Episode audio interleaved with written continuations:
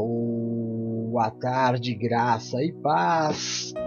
Eu sou o apóstolo Jefferson e este é o culto da tarde do amor de Deus. O momento do dia em que nós paramos para lembrar que maior é aquele que está em nós do que aquele que está no mundo. Quando a gente diz aquele que está no mundo, nós estamos nos referindo ao causador dos nossos problemas, das nossas dores, das nossas enfermidades, das nossas preocupações, não é? É exatamente isso. A gente, durante o dia todo, vai sendo bombardeado por notícias, por problemas, por situações que acabam é, nos fazendo esquecer essa que é a verdade. A realidade da nossa vida, de que existe um que é por nós e que Ele está sobre todas as coisas, todas elas. Amém? Então, em nome de Jesus, eu quero convidar você a estar comigo nessas na próxima meia hora, para que juntos a gente possa adorar, bendizer, glorificar o nome do Senhor Jesus e receber dele a lembrança de que Ele é pelas nossas vidas. Amém, irmão querido? Meu irmão, minha irmã, meus filhos da fé. Então, bora lá, vamos ao culto. Nós temos pouco tempo para falar tanta coisa, tanta coisa boa desse Deus maravilhoso. É, e o tempo acaba ficando curto. Né? Hoje é dia 7, é o primeiro dia 7 do ano, 7 de janeiro. É o primeiro, primeiro cumprimento, cumprimentos do ciclo de 7 né? do ano é uma grande bênção. São meio-dia e dois minutinhos do ano apostólico da família. Hoje nós, nós estamos vindo, para você que está nos acompanhando pela primeira vez, talvez essa semana seja a primeira vez, você não esteja muito por dentro de tudo aquilo que nós estejamos falando, mas esta semana nós estamos vindo do culto de domingo e a palavra é ser coerente. É esta palavra base aqui, quer ver? Ó, eu vou achar no meio de tanta coisa que tem aqui na tela, irmão, que você não imagina. É, mas eu tenho certeza que está por aqui. Aqui está. Perdão.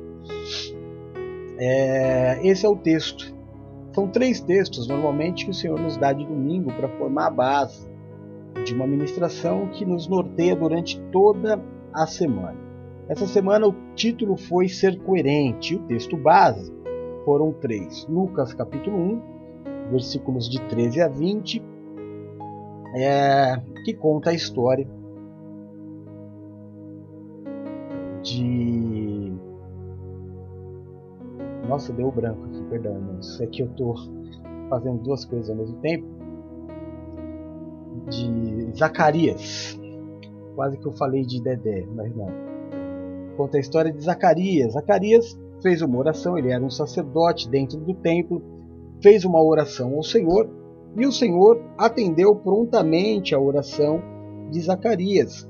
Enviou o anjo para conversar com ele.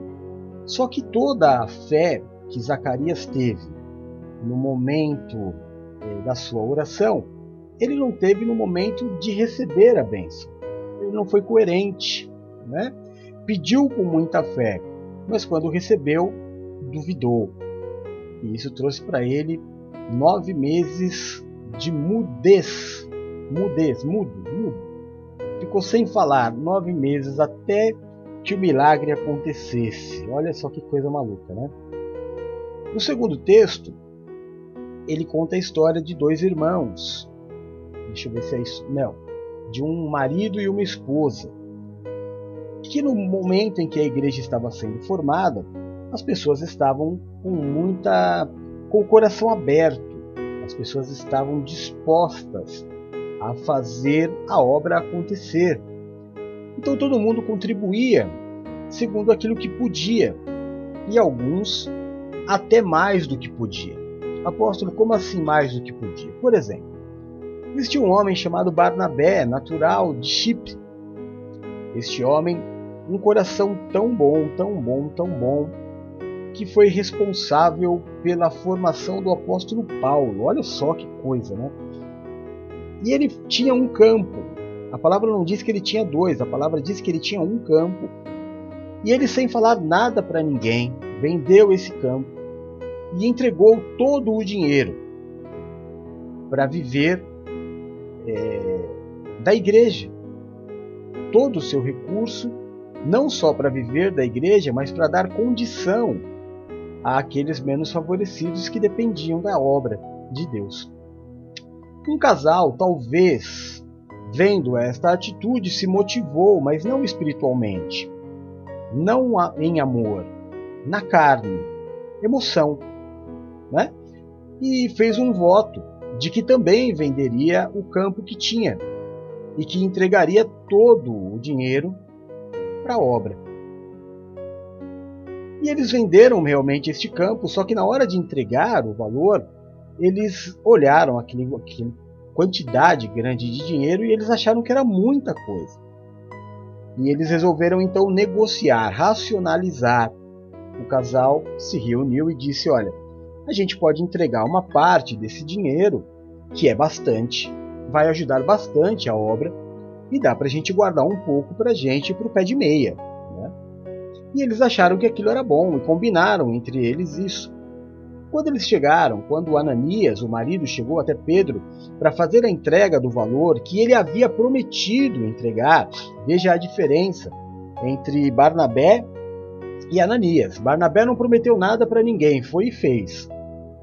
Já Ananias prometeu e na hora de fazer não cumpriu. Claro que Pedro não sabia, mas o Espírito Santo de Deus denunciou. E Pedro questiona Ananias dizendo para ele: O que você fez? A terra não era sua? Se você ficasse com ela, você não usufruía, usufruiria dela?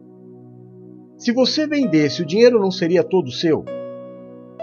Por que, que você foi prometer para Deus que você daria o dinheiro e não deu? Você não mentiu para mim, você mentiu ao Espírito Santo. E ao ouvir estas palavras, Ananias morreu. Pouco tempo depois, a sua esposa também foi recolhida. E no último texto, em Gálatas, conta a velha e famosa discussão entre Paulo e Pedro, no momento de incoerência do apóstolo tão maravilhoso como o apóstolo Pedro. E a gente sempre leva em consideração de que se o apóstolo Pedro, em um momento da sua vida, foi incoerente, quanto mais a gente. A incoerência não leva ninguém para o inferno, a incoerência não faz com que você deixe de entrar no céu. A incoerência não faz você perder a sua salvação, de forma alguma. E então você pode me perguntar e dizer assim, apóstolo, se a incoerência ela não me impede de ir para o céu, por que então que eu devo ser coerente? Porque a coerência é uma das características de algo que você precisa para ser feliz aqui na Terra. Se você tiver é, um intuito na vida de ser feliz somente após a sua morte, faça da tua vida o que você bem entender. Mas se você desejar viver já na terra algo muito parecido com o que você vai ter no céu, então você precisa buscar uma coisa chamada santidade. A santidade não salva ninguém. Não salva ninguém. O único fator que salva é Cristo. Jesus. Mas a santidade, ela é exatamente o termômetro que diz como será a sua vida na terra. Se de dores, se de necessidade, ou uma vida plena em abundância e felicidade. Ser coerente é uma das características da santidade. Uma pessoa coerente, ela não passa por alguns problemas que o incoerente passa na sua vida. Nós já falamos bastante coisa esta semana. Você que está chegando aqui, por exemplo, segunda-feira, nós falamos que o homem de Deus, coerente da palavra, ele deve ser sim, sim, não, não. Quando ele diz sim é sim, quando ele diz não é não. Ele não pode ficar variando, né? ter uma palavra que não é uma palavra segura. Na terça-feira nós falamos que existe um só caminho. Jesus é o caminho, a verdade e a vida. E nós precisamos ser constantes neste caminho, coerentes pelo caminho. Na quarta-feira, nós falamos que devemos ter uma só fonte de fé, que beber água de várias fontes pode causar em nós também uma incoerência na forma com que nós enxergamos a palavra de Deus. Ontem nós falamos sobre a constância, sobre o problema de ser inconstante. E eu pude contar um pouquinho da história da minha vida, bem pouquinho, e ainda Deus agraciou muito a ministração trazendo a Priscila é, para participar do culto que é uma garota que anda comigo desde Santo André. E ontem, tudo, tudo Deus prepara, né? Ontem eu estava vendo, é, tenho 8 mil fotos aqui.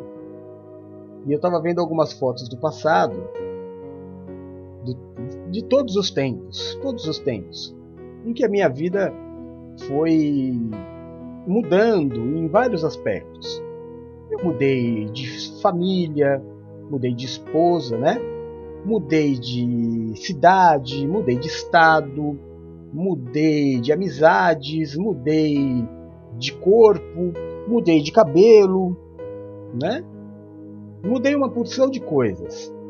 Já fui mais corintiano, já fui menos corintiano. Durante todos esses anos, minha vida mudou muito mas uma coisa foi constante. Todas estas 8 mil fotos, elas têm uma algo em comum. A igreja. Eu sempre estive na igreja. Eu sempre fui constante no Senhor. E aí, antes do culto, eu postei algumas fotos antigas na, na rádio, na TV, é, com irmãos queridos do passado, alguns que eu já nem lembro, que já nem lembrava, né? Porque o tempo ele, ele dá um branco na nossa memória. E a gente pôde viver isso e depois do culto entrou a Priscila, não à toa. Mas a Pri, ela, ela anda comigo desde que ela tinha 13 aninhos. E ela, era muito linda, acabava o culto, ela sempre ia lá na sala pastoral e ela ficava conversando comigo era muito bacana. Então, constância, e depois de tantos e tantos anos, ela está aqui comigo. Como a, como a Patrícia, a presbítera Patrícia, não tanto tempo assim, é, uma caminhada de 12 anos, não tanto tempo assim, eu digo em relação a, a Priscila, né? Uma caminhada de 12 anos, a Renata, que todo mundo já ama, uma caminhada de 11 anos juntos, a Elvira, que nós andamos juntos há mais de 20 anos. Constância. Todos eles me conheceram no altar, me viram no altar, e a minha história é no altar. Eu perdi muita coisa na vida, eu passei por momentos difíceis e por momentos de muita alegria, mas nunca deixei de estar no altar. Nunca. Nada nunca me tirou do altar nem injustiça, nem humilhação, nem bons líderes, nem maus líderes, nada, nada, nada, nada, nada. A minha convicção no meu chamado, naquilo que Deus tinha para minha vida, foi sempre maior do que qualquer dificuldade que eu enfrentei na vida. Hoje nós vamos falar sobre outro tema. O tema de hoje, deixa eu tirar a base aqui. O tema de hoje Ser coerente é não ter valores deturpados sem base. É, valores dúbios, embaçados, valores corrompidos, valores, é, como a Bispa Silmara sempre diz, sem valor. Valor sem valor. Né? Valores inexistentes, nota de três reais, nota de um real, né? valores que não existem. Mas eu acabo confundindo. Muitas vezes isso acontece por causa do texto fora do contexto, que me faz criar um valor deturpado.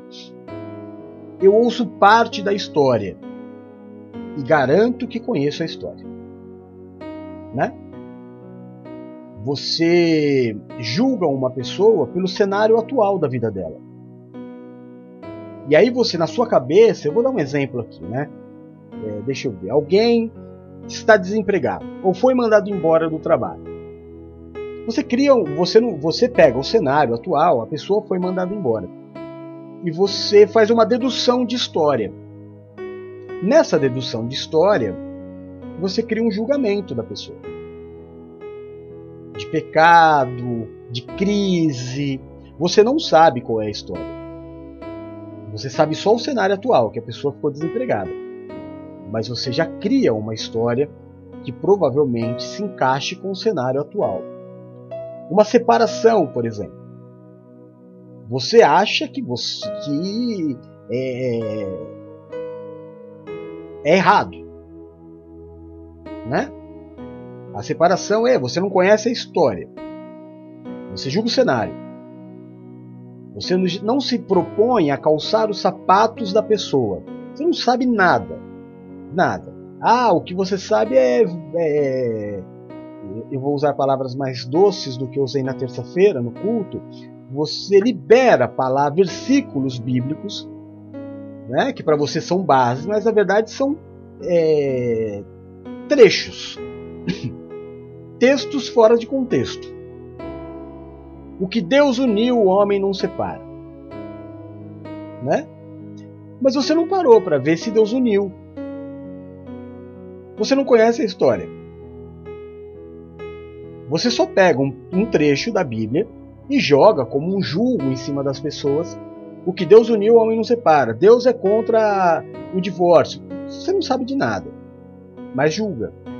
Porque o teu valor é deturpado, absolutamente deturpado. Em vez de você buscar um versículo bíblico para levar conforto, você pega um versículo bíblico para usar peso sobre as pessoas. E sempre trechos. Como, por exemplo, uma coisa que muita gente diz, né? É, você já deve ter ouvido falar com toda certeza, independente do tempo de igreja que você tem. Maldito é o homem que confia no homem. Não é isso. Não é verdade. É mentira. Isso é deturpação da palavra de Deus. Isso é texto fora do contexto. Olha, eu, eu, vou escrever um, um texto, uma, é, uma frase, né? Em que eu digo assim: é, eu me acho. É, eu me acho muito lindo perto dos porcos. Ou eu me acho muito lindo comparado aos porcos. Eu acho o focinho do porco um negócio muito estranho, parece uma tomada, né? Então, se eu me comparar, olha a minha frase: eu me acho muito lindo comparado aos porcos. Mas aí a pessoa pega e ela a frase ela põe assim: o apóstolo se acha muito lindo. Não foi o que eu disse. Não é, não é mentira. É incompleto, é deturpado, é alterado. Então, quando eu digo maldito é o homem que confia no homem, não, não é mentira, tá lá, mas não é só isso. É um tipo de homem.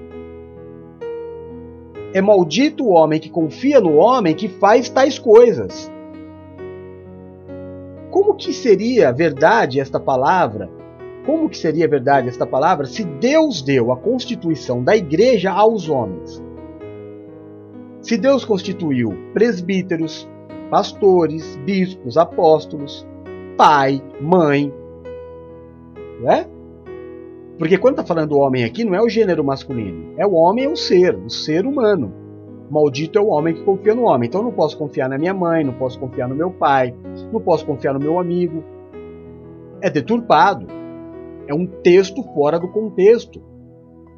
E isso leva muitas pessoas a enganos leva muita, muitas pessoas a se tornarem cruéis com a palavra. Entende? É como voltar na época do apedrejamento e se esquecer que a prostituição é pecado, mas que Jesus não veio para apedrejar segundo a lei. Ele veio para impedir o apedrejamento. Algumas pessoas, mesmo com a Bíblia na mão, com valores deturpados, usam base bíblica para apedrejar irmãos e irmãs. Eu queria ontem ter feito um, um programa é, diferente do que foi. Não é? é que eu não encontrei os, os vídeos que eu precisava. Mas tem uma menina. Ai, o pescoço hoje está terrível. Tem uma menina, uma cantora, que ela trabalhou no SBT muito tempo, naquele Bom Dia e Companhia. E ela sempre foi cristã. Sempre. É... E quando o programa acabou, ela ficou muitos anos apresentando o programinha lá de criança que infelizmente hoje não existem mais programas de criança na televisão, porque foi proibido. É, eu sei disso porque eu tenho um filho pequeno, né? O único canal que passa desenho para criança é a cultura. Não tem outro. Se você quiser, você tem que pagar. Porque foi proibido se passar comercial de brinquedos na televisão. E como tudo é comércio, todos os canais extinguiram desenho pela manhã.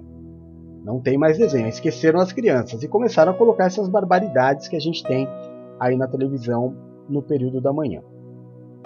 Bom, a gente está falando sobre deturpação, né? Valores deturpados. É... Essa passagem do livro de Jonas, capítulo 4, é mais ou menos isso. Vamos ler para você entender e ver se você concorda comigo? Diz assim, ó, Jonas 4, de 9 até 11. Então disse Deus a Jonas: Fazes bem que assim que te ires por causa da aboboreira? Ele disse: Faço bem que me revolte até a morte. Olha só, Jonas está desejando a morte porque uma boboreira secou. E o Senhor disse para ele: Você teve compaixão da boboreira na qual não trabalhaste, nem fizeste crescer, que numa noite nasceu e na outra noite morreu. E não teve compaixão de uma cidade grande como Nínive, em que mais de 120 mil homens que não sabem discernir entre a mão direita e a mão esquerda, e também muitos animais. Para quem não sabe, uma boboreira é, é a, a, a, planta que dá abóbora, né? E ela é do tipo da trepadeira. Pelo menos é como a gente fala aqui na região sudeste. Eu não sei onde você mora, qual é o nome que você dá para essas plantas que se elas se enroscam, por exemplo, numa grade e ela vai formando, né? Ela vai se adaptando, ela vai se enroscando na grade e ela vai tomando aquele formato do local. A, bobe, a boboreira é uma, é uma planta assim, ela não é uma árvore. Então, se ela não tiver uma base para crescer, ela vai ficar no chão. Ela vai se esparramar. E esparramada, com o bater do sol, o, so, o solo quente com o sol vai fazer com que ela seque e morra. Deus deu um envio para Jonas para salvar 120 mil pessoas que não conheciam a palavra. Ele não teve piedade daqueles homens. Ele não quis. É, o Senhor diz ainda que seriam salvos naquele lugar não só homens como animais. Então você que tem um petzinho aí, ó, tá vendo? E mais em relação, quando ele para para descansar é, à sombra de uma aboboreira, quando ele acorda, a boboreira morreu, secou. E ele chora por ela. E Deus fala para ele: Jonas, você está de brincadeira. Você só pode estar tá brincando comigo. Que você está chorando por causa de uma planta, tendo piedade de uma planta e não teve piedade de 120 mil homens. Quem vê de longe fala: Meu Deus, que homem de coração bom Olha só, ele está se compadecendo de uma plantinha que morreu. Não, ele é cruel. Porque ele consegue ter pena de uma planta, mas não ter pena de 120 mil pessoas. Isso é um valor deturpado. É como você trocar uma nota de 200 por uma nota de 10. Existem coisas que valem mais do que outras.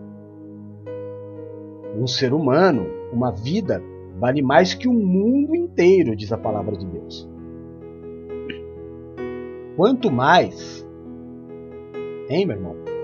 Quanto mais relacionado a uma aboboreira.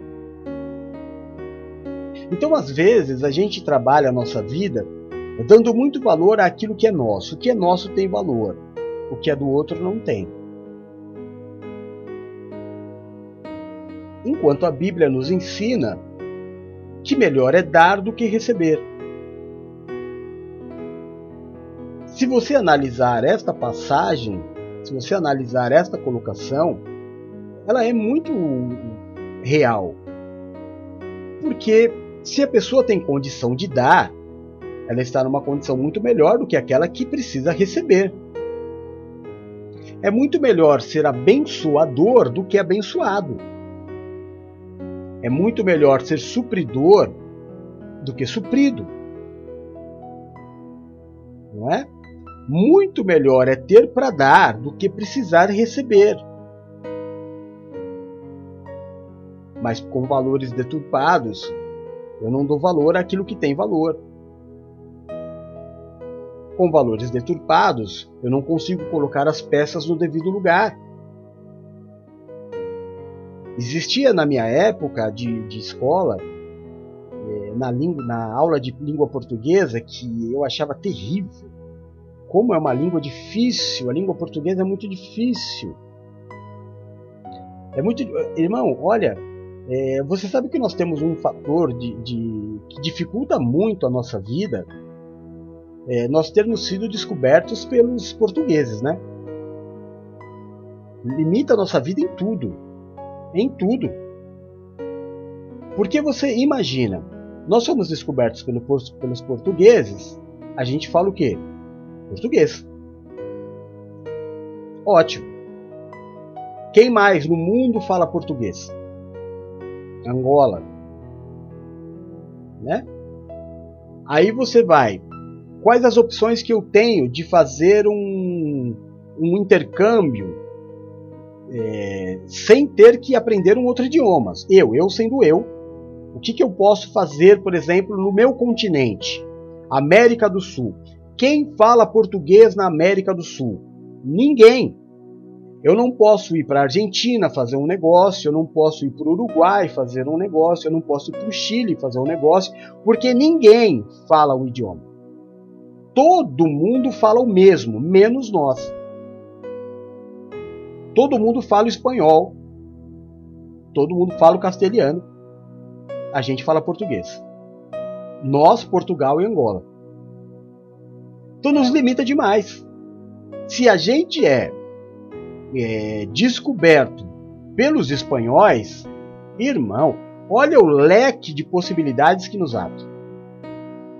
Nós poderíamos facilmente, qualquer um de nós, fazer negócio em todo o Mercosul passar férias tranquilamente, falando o mesmo idioma, como se você tivesse ido para outro estado, em qualquer, em qualquer país da América do Sul. E não só América do Sul.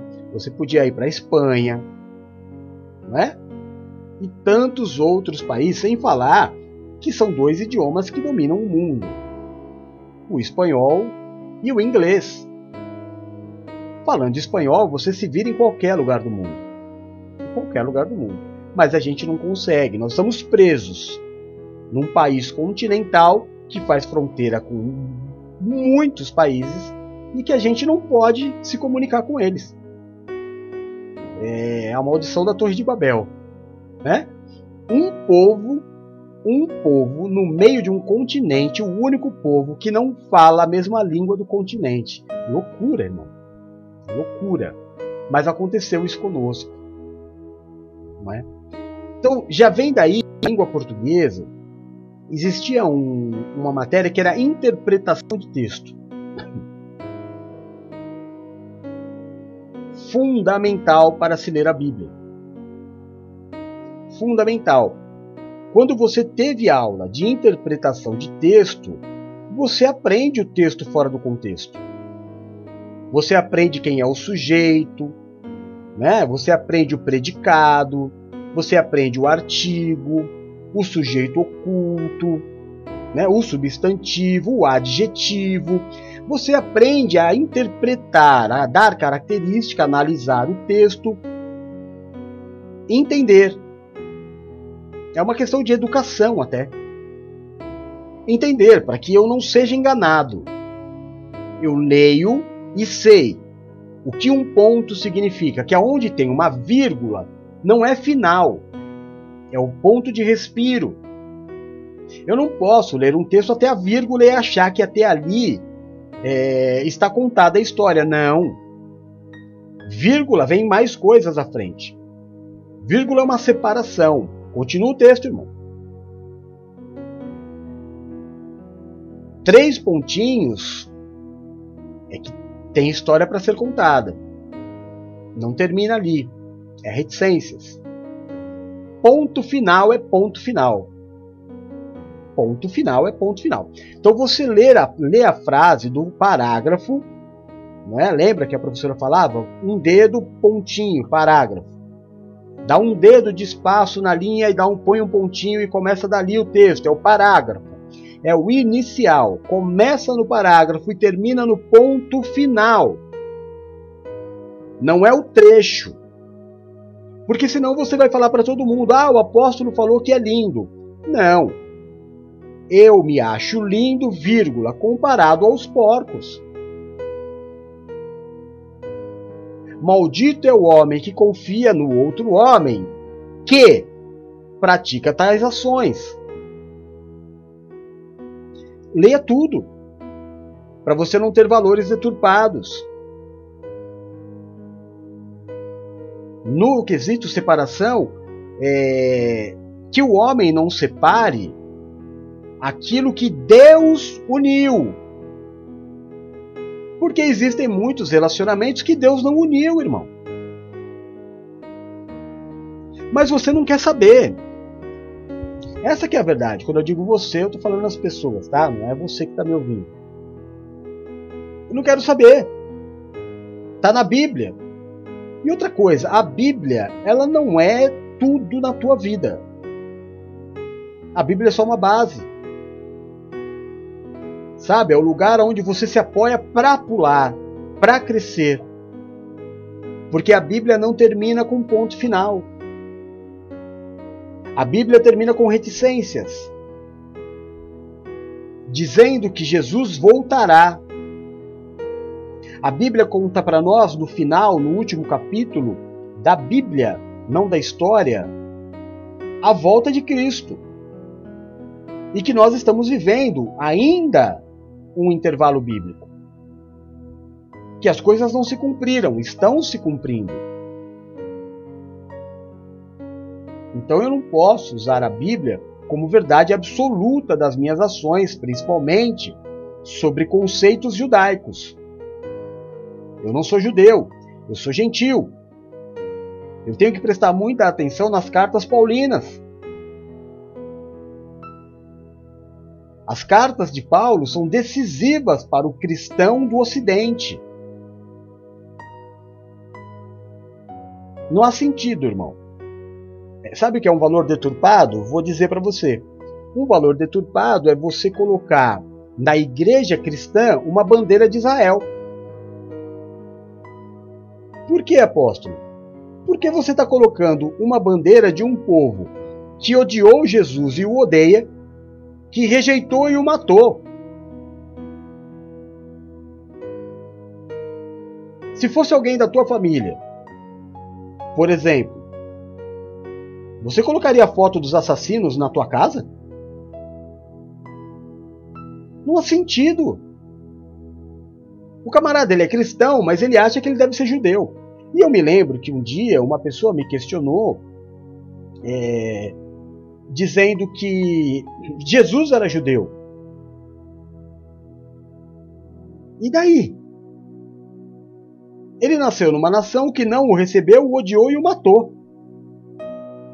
E que por causa disso foram rejeitados pelo próprio Deus. Por isso nós estamos aqui. Jesus era judeu? Era. Judeu se batiza? Não, Jesus se batizou. Cultura. Para que eu não tenha valores deturpados na minha vida em relação à família, em relação a ser esposa, em relação a ser marido, em relação a ser filho, em relação a ser um bom pastor, em relação a ser um, um, um bom líder, um bom profissional. Eu preciso ter o cuidado de ler tudo. Nós temos uma preguiça gigantesca em ler. Seja sincero comigo. Quando você vai instalar um aplicativo no teu celular, ele começa a instalar. Chega no final, tem um quadradinho escrito assim: Aceito os termos contratuais. Aí você clica nesse quadradinho, automaticamente acende o botão de instalar. Fala a verdade para mim. Você lê? Você lê tudo que está ali? Ou você clica no quadradinho para acender logo o instalar? Clica no quadradinho. Né? Aí depois você critica a empresa, critica o aplicativo, porque você não quis ler. Você criou um valor na sua cabeça. Eu acho que aqui está escrito isso. Não estava. Valor deturpado, valor errado. Não é? Existem pessoas que eu preciso chamar de senhor, senhora, pela posição que ocupam. Eu aprendi isso na escola. Quando a diretora do colégio entrava na sala de aula, todos nós ficávamos de pé por receber a, a, a diretora e ouvir o que ela tinha para nos dizer. Ouvíamos todos de pé. Cantávamos o hino nacional. Valores. Para que eu não cresça com valores deturpados. Amém? Cultura, educação, faz com que eu aprenda coisas importantes em relação à minha vivência com Cristo. Eu não posso parar de estudar nunca. Eu não posso parar de ler nunca. Nunca. Senão a minha mente cauteriza. A Bíblia mesmo é um livro que eu não posso ler uma história uma vez só. Eu preciso ler e reler, é como um filme. Você já, já, já aconteceu com você? Deixa eu te perguntar. Você já assistiu um filme e aí você gostou do filme, você assistiu uma segunda vez. E na segunda vez, você percebeu coisas que você não tinha percebido na primeira? Já aconteceu? Comigo algumas. E quando eu assisti a terceira, ainda vi coisas na terceira que não tinha visto nem na primeira e nem na segunda. E é assim também quando a gente lê pela segunda e pela terceira vez descortina, esclarece.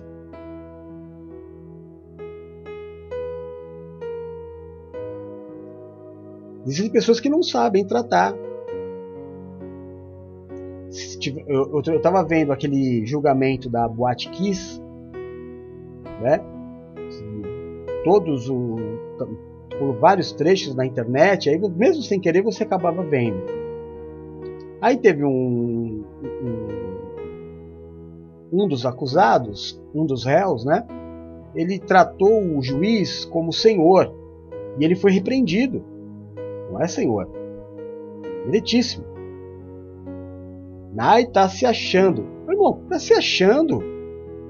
A forma com que você trata uma autoridade é, nível de juiz é meritíssimo. Você, aí, por você ter um valor deturpado, você não conhece Aí você acha que o camarada está sendo arrogante. E não é.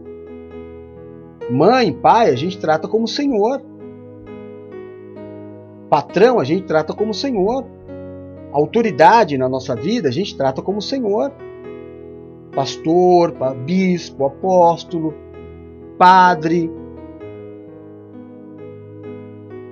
Todas as autoridades eu trato como senhor. Respeito. Outro dia eu tava. Eh, eu não sei, eu não me lembro bem quem era. A pessoa me chamou é, na internet e falou: Jefferson, preciso falar com você. Eu achei tão estranho e agressivo. Na verdade, assim é invasivo. Porque ele não era meu amigo. Ele não era do, da, da, minha família. É uma pessoa da igreja que precisava tratar algo, algo comigo, o Jefferson. Podia me chamar de apóstolo, podia falar o senhor. Seria muito mais educado da parte dele de falar, Jefferson, preciso falar com você. Não é assim. A gente confunde liberdade com libertinagem. É por isso que muitas vezes uma autoridade não dá liberdade. Porque a pessoa acha que ela deve, pode perder o respeito. Porque a autoridade foi amiga, foi parceira, foi agradável, foi simpática. Você sabe disso. Então, ser coerente é não ter valores deturpados. É tratar as pessoas como elas precisam ser tratadas, com respeito. É fazer uso das palavras, é fazer uso da educação, é ler, ter conhecimento para poder debater uma causa. Outra coisa terrível, né, de incoerência desta geração que a gente vive, é que ninguém sabe nada, todo mundo tem informações. E através da informação as pessoas brigam. A gente está na era do TikTok, que são informações de 3 minutos. O camarada recebeu uma informação de 3 minutos e ele passa a discutir aquilo com outras pessoas. Porque ele recebeu 3 minutos de informação no TikTok. Não foi no G1, não foi no UOL, não foi nenhuma. Né, não foi na Jovem Pan, não foi na Band News, na, na Record News, não. Ele recebeu uma mensagem no TikTok e ele já tem aquilo como verdade. E aí ele briga com as pessoas por causa disso. E tem de tudo, viu, irmão? Tem pastor, tem, tem pessoas que nunca foi pastor e que virou pastor de TikTok. Tem camarada que leu a Bíblia uma vez e virou doutor da Bíblia questiona tudo e todos, não respeita ninguém. Tem de tudo, valores deturpados. Porque a base do cristianismo é respeitar o próximo. O próprio cristianismo ele é dividido em três partes. Né? Então isso você já tem que parar para pensar. Não adianta você que é protestante achar que você é o suprassumo, que você é o certo e que todos os outros estão errados. Não adianta você que é católico se achar o supra-sumo e falar: ah, os ortodoxos estão errados, os protestantes estão errados, só eu que sou católico estou certo. E a mesma coisa cabe para o ortodoxo. As três variações tem o certo e tem o errado. Nenhum dos três são perfeitos. Nem o protestante, nem o católico e nem o ortodoxo. Porque se tivesse certo, existiria um só. Já tem essa divisão aí de três que é para né, você ver que abre o olho. Para você que acha que ah, a minha igreja, essa placa é a placa que salva. Quem salva é Cristo, não é placa nenhuma. É, é isso é valor deturpado que você tem. Infelizmente. Infelizmente você está lá na época de, de, de Paulo e Apolo. Do povo brigando na porta da igreja porque um era de Paulo e o outro era de Apolo.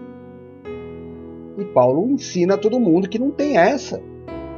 Tem católico, ortodoxo, protestante, é, batista, presbiteriano, isso é invenção sua. Isso é, ah, sua não, aliás, é invenção de Constantino, Lutero e Patota à frente. Depois de Constantino só vem invenção. A igreja dos apóstolos ficou lá atrás, antes de Constantino. Depois cada um inventou uma coisa. Então não se acha, ah, porque o católico ele é idólatra.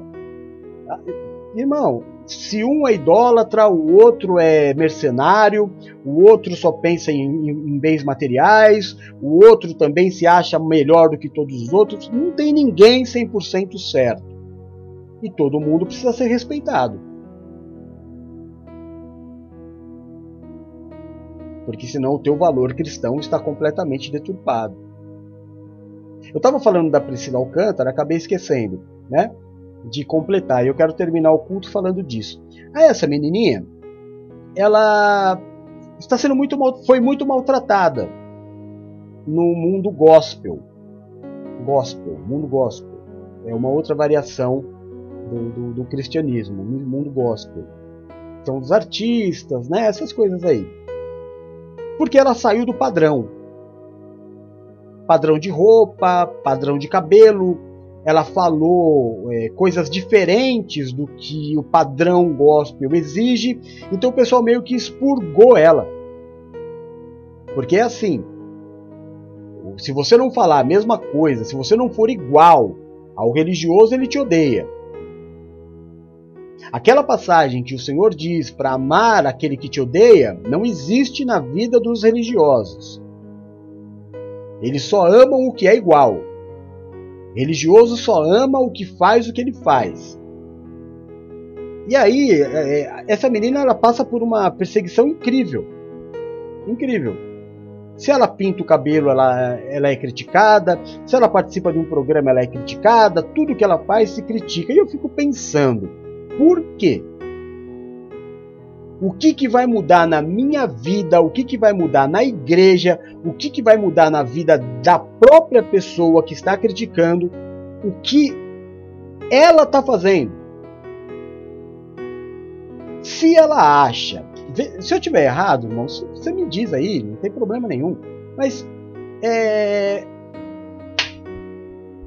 se ela acha que ela deve cantar um determinado tipo de música, o que, que vai mudar isso na minha vida? O que, que vai mudar se ela usar um determinado tipo de roupa? O que, que vai mudar na minha vida para eu me importar tanto com o que ela está fazendo? Ah, porque ela foge de um padrão. Por que, irmão? Você não foge do padrão? Quando você está dando as suas mentirinhas, a tua fofoca, julgando o outro, você não está fugindo de um padrão cristão também? Romanos capítulo 2 não diz que não importa quem você seja, quando você acusa, julga, você está se condenando. O que, que muda na minha vida que incomoda tanto o fato do outro estar fazendo talvez algo errado? Por quê? Eu não entendo isso. As pessoas não têm o direito de viver, errar e aprender com erro? Ou acertar e mostrar para você que você está errado? Aí ontem no programa a gente viu um camarada idolatrado no mundo gospel, que eu mesmo nunca ouvi uma música dele, nunca ouvi, e quem estava com a gente também nunca tinha ouvido falar dele que para ir na tua igreja, você que está me ouvindo aí, então você tem uma igreja aí no teu bairro, né? Para ele ir aí na tua igreja, são 15 mil reais de início. Aí ele vai na tua igreja e lá ele é idolatrado. Aí vai ter gente se arrepiando, chorando, por um camarada que foi na igreja, não é que ele foi fazer um show, ele foi na igreja e cobrou 15 mil reais. Aí errado tá a menina. Os dois estão errados. Ou tá todo mundo errado, que é o mais natural de se pensar. Que não há um justo sequer sobre a face da terra, mas o meu valor deturpado faz com que eu fique colocando pessoas num, numa cruz que elas não merecem estar. Porque na verdade, quem deveria ir para a cruz eram todos nós. Mas um veio para ir para a cruz por todos. Então não adianta você querer ficar pregando ninguém na cruz, porque ele já foi para a cruz. Não adianta, você não é maior nem mais poderoso que Cristo. Quem tinha que ir para o madeiro já foi. Você tentar crucificar pessoas porque ela foge do padrão que você acha ser o ideal é anticristão. Aí você pode falar o que você quiser de mim também, que é natural. Você fala de todo mundo. Vai falar que eu não sou crente, vai falar que eu não sou evangélico. Nada disso me importa, irmão, porque eu não estou preocupado com o rótulo. Eu tô aqui, ó. A minha base é essa aqui, ó. Entendeu? Não importa se você que está me assistindo é católico, ortodoxo, espírita, que é evangélico e como você acha que eu sou. Eu sou de Cristo. Eu sou de Cristo. E muito pouco preocupado com qualquer rótulo que você vai me dar. Eu sei em quem tenho crido e estou bem certo que Ele é o meu Deus. E me preocupo muito com a minha vida. E me preocupo muito com aqueles que estão comigo. E quem está comigo, assim como eu, comete muitos erros na vida. Muitos. E como o apóstolo Paulo dizia, de todos vocês eu sou o pior. Então, de todos nós que andamos juntos neste ministério, eu sou o pior. Eu, eu erro muito e não sou julgado por aqueles que andam comigo. Como eles também erram muito e não são julgados por mim. Porque nós não fomos chamados para julgar, nós somos chamados para amar.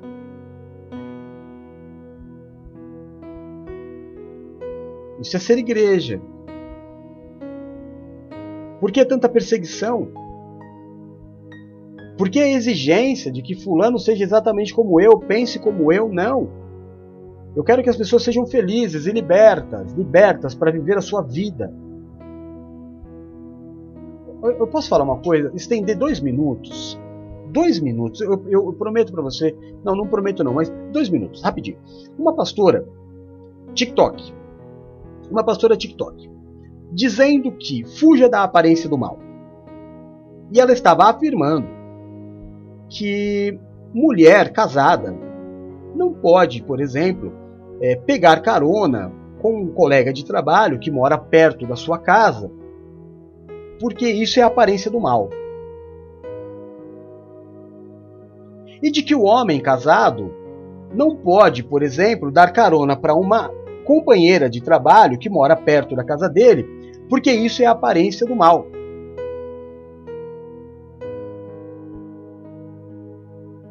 E aí ela disse que. Aí ela disse mais algumas coisas naqueles três minutos que o TikTok dá, de que o adultério, a traição, nunca começa no ato em si, começa na intimidade, no conhecer, na amizade. Peraí, nós estamos falando do quê? De cachorro? A gente está falando o quê? De, de, de, de, seres irracionais? Que quando a cadelinha está no cio, o cachorro sente o cheiro e aí não importa onde está, é, se tem alguém vendo ou não, ele simplesmente quer consumar o ato. Você está querendo dizer que a minha mulher é uma cadela no cio? Que o teu marido é um cachorro no cio? Que se ele der carona para uma companhia, amiga de trabalho, ele vai trair a esposa por causa de. Não, irmão. Então ele trairia em qualquer lugar. Então ele ia trair no trabalho, no almoço, ele ia trair é, no final de semana, em qualquer lugar, não seria no carro. A aparência do mal não é fazer o bem para o outro, a gentileza de dar uma carona ou não, pelo amor de Deus. Com quem que você casou, cara? Quem é o teu marido? Quem é a tua esposa? Que não pode dar carona para o sexo oposto? Porque os dois, os dois, né? Os dois, tanto o marido quanto a, a companheira de trabalho, ou tanto a esposa quanto o companheiro de trabalho, são todos prostitutos. Porque basta uma carona para que haja traição. Eu estou vivendo num outro mundo. O que, é isso, gente? O que é isso?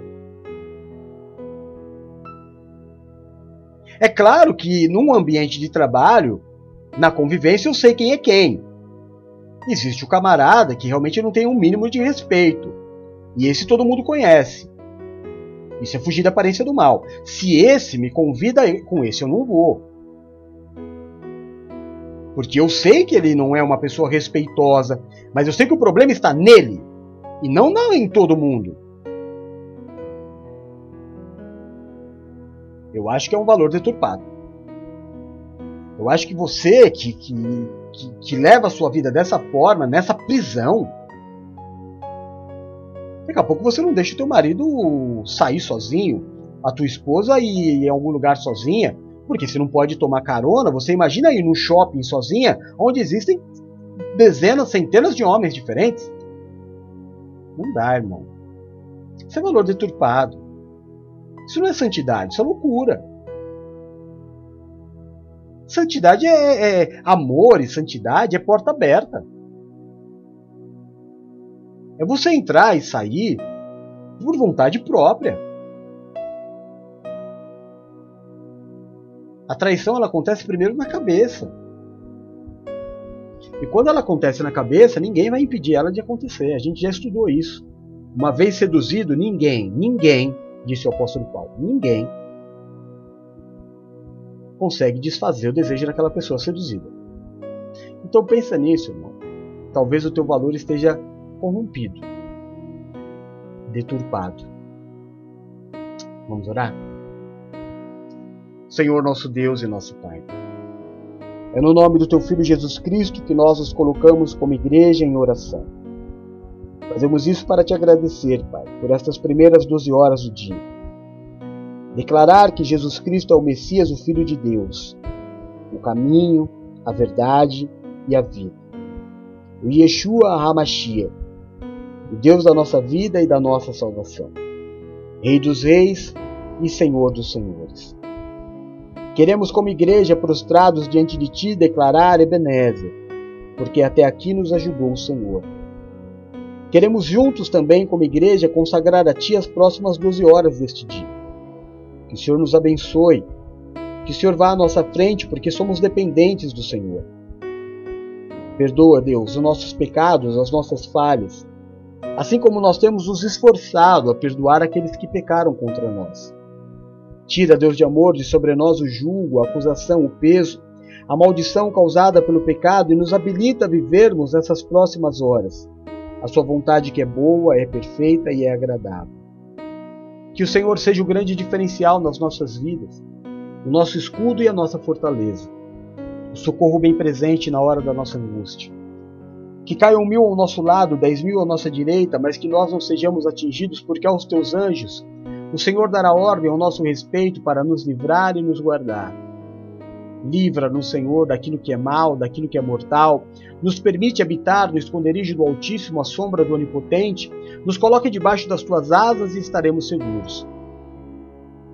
Meu Deus amado, aonde chegar nesta tarde o som da minha voz, a imagem deste culto, eu te peço, toca, cura, restaura e liberta. Levanta o cansado, o abatido e o prostrado, faz obra de milagres. Eu te peço, meu Deus, pelos teus filhos que precisam de uma cura. Eu peço a ti pelos teus filhos, Pai, que clamam nesta manhã, neste princípio de tarde, pelo alívio de uma dor. Eu peço, meu Deus, pela tua infinita misericórdia, que o Senhor olhe pela vida do marido da presbítera Patrícia. Age, meu Deus, com poder e grande glória, a despeito, meu Deus, daquilo que é o diagnóstico médico, nós cremos no teu poder porque o Senhor é Deus do impossível. Nós oramos a ti e clamamos, Pai, pela vida do meu sogro. Age com poder e grande glória. Tem misericórdia, meu Deus. Tira, meu Deus, do teu filho toda a inflamação, toda a infecção, a bactéria. Tira o vírus, Pai. Devolve a saúde ao teu filho, eu te peço no nome de Jesus. Peço a Ti, Deus de amor, pela vida do Sérgio Cardoso do Nascimento, que está com estas dores, visita com poder e grande glória, faz obra de milagres, Pai. Dá, meu Deus, o resultado dessa endoscopia, o resultado favorável. Dá, meu Deus, à família a resposta favorável que eles tanto esperam. E a todos os teus filhos que precisam de uma cura, que precisam, meu Deus, do alívio da dor, pela tua infinita misericórdia, faz, Pai, na vida dos teus filhos. Oro, meu Deus, também pela vida dos dizimistas, Senhor. Por homens e mulheres que têm mantido esta palavra, que têm mantido este ministério. Desde que essa pandemia começou, meu Deus, e a porta da igreja física foi fechada, o Senhor levantou homens e mulheres especiais, com um coração diferente, para fazer com que todos os dias, durante várias horas do dia, o seu evangelho seja pregado. Através da vida, meu Deus, dos dizimistas, que mantém esta obra, que mantém este programa, que mantém os cultos no ar. A sua palavra tem sido levada a quatro continentes, onze países diferentes, milhares e milhares de pessoas alcançadas pelo amor e fidelidade dos teus filhos. Olha por eles, Senhor. Olha por eles, porque se eu tenho podido fazer esta obra, é porque eles têm dado condições. Dá, meu Deus, semente ao que semeia. Abre as janelas do céu sobre a vida dos teus filhos, derrama bênçãos sem medidas, Pai. Realiza os sonhos. Faz diferença na vida do justo e do perverso, entre aquele que serve e aquele que não serve em nome de Jesus. Que não falte aos teus filhos nem o grande nem o pequeno. Realiza todos os sonhos, mostra que o Senhor é Deus, com a medida com que eles medem a sua obra, que o Senhor meça a vida deles também. Em nome de Jesus.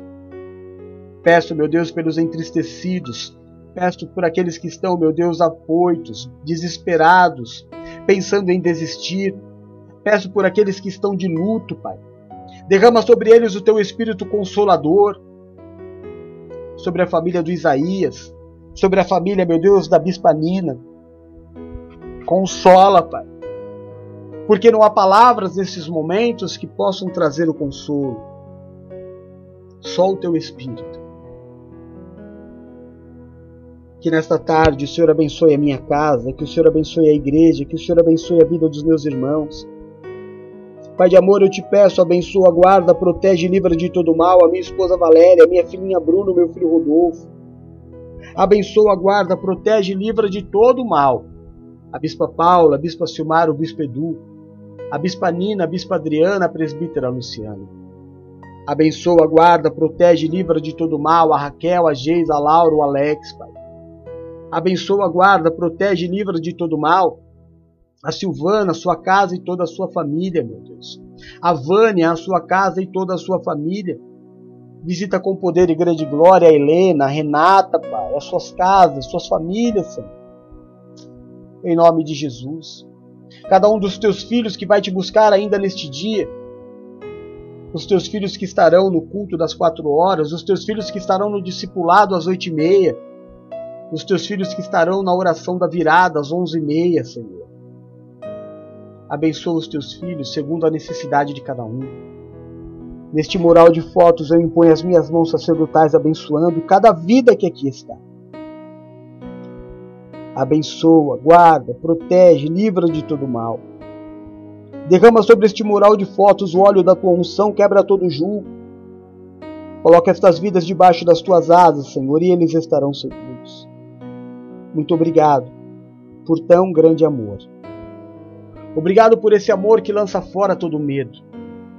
Obrigado pelo amor que encobre a multidão dos pecados. Obrigado, meu Deus, por não desistir de nós. Obrigado por não nos abandonar. Obrigado porque um menino nos nasceu e um filho se nos deu. E o seu nome será maravilhoso conselheiro, Deus forte, Pai da eternidade, o príncipe da paz. O Senhor é o nosso Deus que nos toma pela mão direita e nos diz: Não temas, porque eu te ajudo. O Senhor é o nosso pastor e nada nos faltará. Agindo o Senhor na nossa vida, ninguém impedirá. Nós tudo podemos em Ti que nos fortalece, porque o Senhor é fiel. Que esta oração, que este culto suba ao seu trono como cheiro de um incenso agradável. Que o Senhor possa se alegrar das nossas vidas. Nós damos a Ti, Senhor, a honra, a glória, o louvor, o domínio e a majestade. Nós oramos sempre no nome santo e poderoso de Jesus Cristo. Amém e amém. Graças a Deus.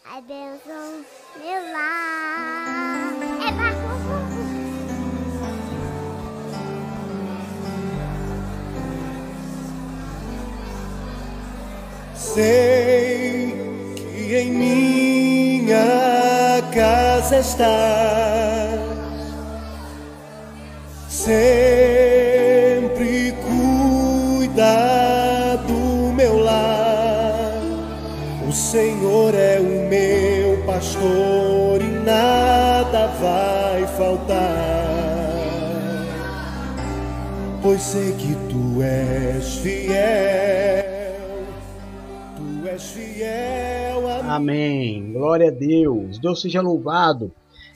Que a tua sexta-feira seja maravilhosa, irmão. Se existe algo bom para acontecer, que aconteça na tua vida. Que hoje seja o dia da sua cura, que hoje seja o dia do alívio da tua dor, que hoje seja o dia da tua prosperidade. Que hoje seja o dia que Deus levante o ajudador que você precisa. Que hoje seja o dia que a porta se abra. Que hoje seja o dia que as janelas do céu se abram e seja derramado sobre a tua vida bênçãos sem medidas. Que hoje, hoje seja o dia da boa notícia. Que o mal seja tirado do teu lar. Que a tristeza seja tirada da tua vida. Que se existe algo mal que possa acontecer com você, que seja repreendido pelo sangue de Cristo. Que Deus afaste de você o espírito da morte, da enfermidade, as más notícias e a tristeza. Que você se sinta abraçado, protegido e amado pelo Deus Todo-Poderoso. É o que eu, como servo do Deus vivo, desejo para a tua vida, no nome de Jesus. Amém? Glória a Deus. Deus abençoe, Deus abençoe, abençoe, abençoe. Adriano, irmão querido, meu companheiro de insônias da madrugada. Bem-vindo, queridão. Obrigado pela tua presença. Dri linda da minha vida, te amo. Obrigado, Atalaia do Senhor, guerreira de oração.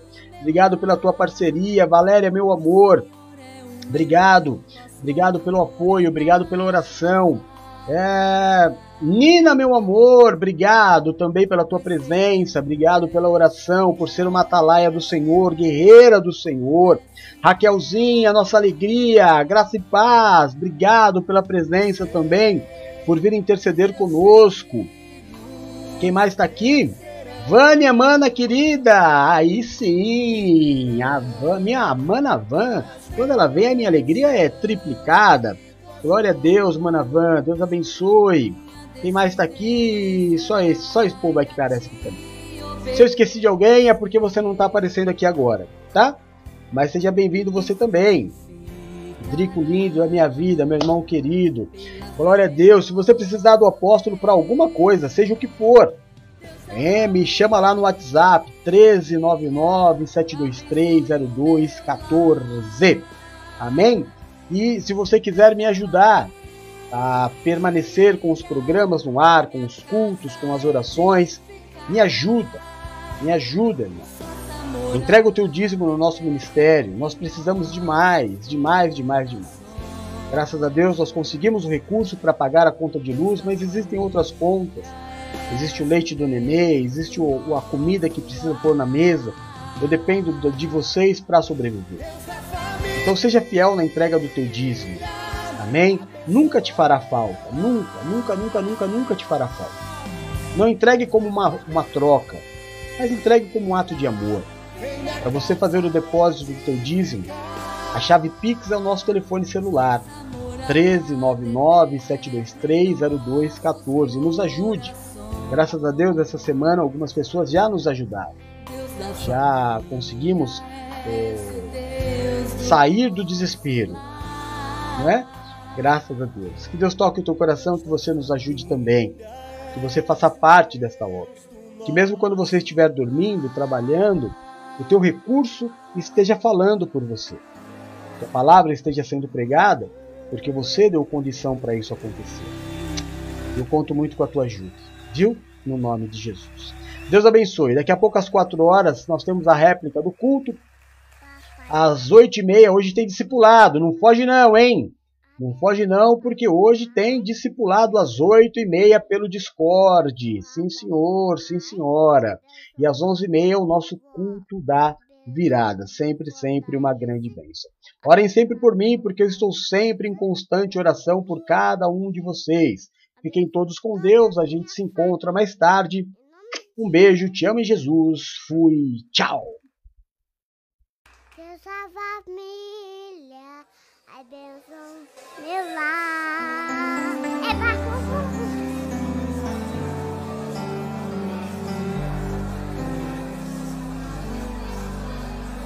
Sei que em minha casa está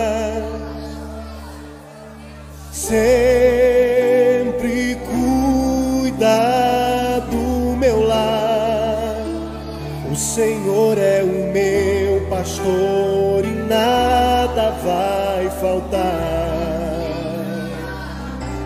pois sei que tu és fiel, tu és fiel a mim. Sei que os meus filhos crescerão e terão